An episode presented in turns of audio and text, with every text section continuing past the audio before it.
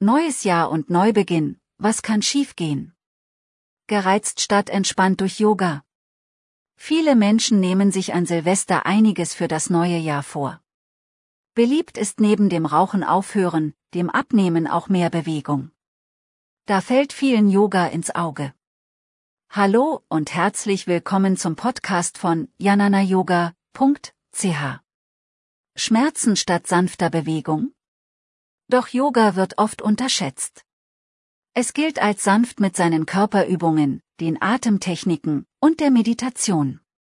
Vielen Menschen spielt der eigene Ehrgeiz einen Streich.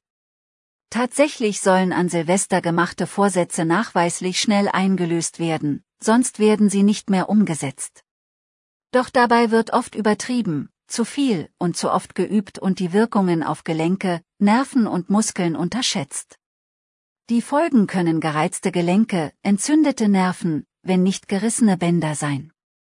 Problemzonen im Yoga. Die sogenannten Problemzonen im Körper wie Knie, Hüft- und Schultergelenke sowie die Wirbelsäule können Schaden nehmen, wenn Yoga nicht professionell praktiziert wird. Ist Yoga eine körperliche Belastung? Wie auch beim Sport kommt es bei Yoga auf das Wie an. Die Gefahr ist, dass beim Yoga der Fokus auf die Asanas, die Körperübungen gelegt wird und außer Acht gelassen wird, dass dazu die richtige Atmung und ein Körperbewusstsein fehlt. Kann sich Yoga umkehren?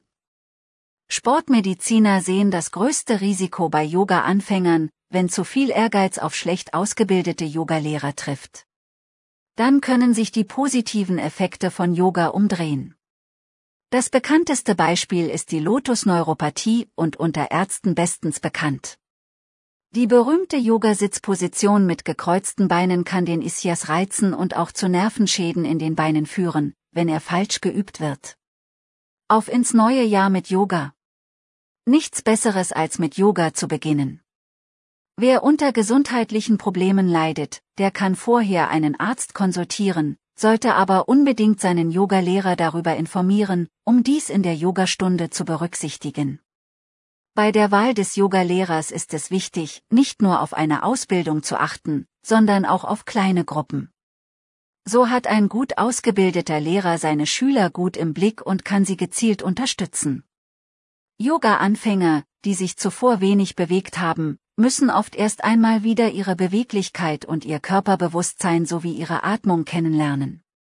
Viele scheinbar einfache Übungen haben dieselben positiven Effekte auf die Gesundheit, wie die populären Asanas wie der Handstand oder die Krähe, auf die sehnsüchtig gewartet wird.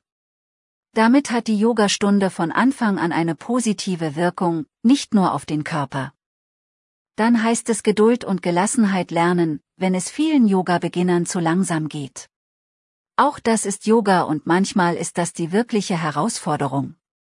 Noch mehr Yoga und Theta Healing Neuigkeiten auf www.janana Yoga ch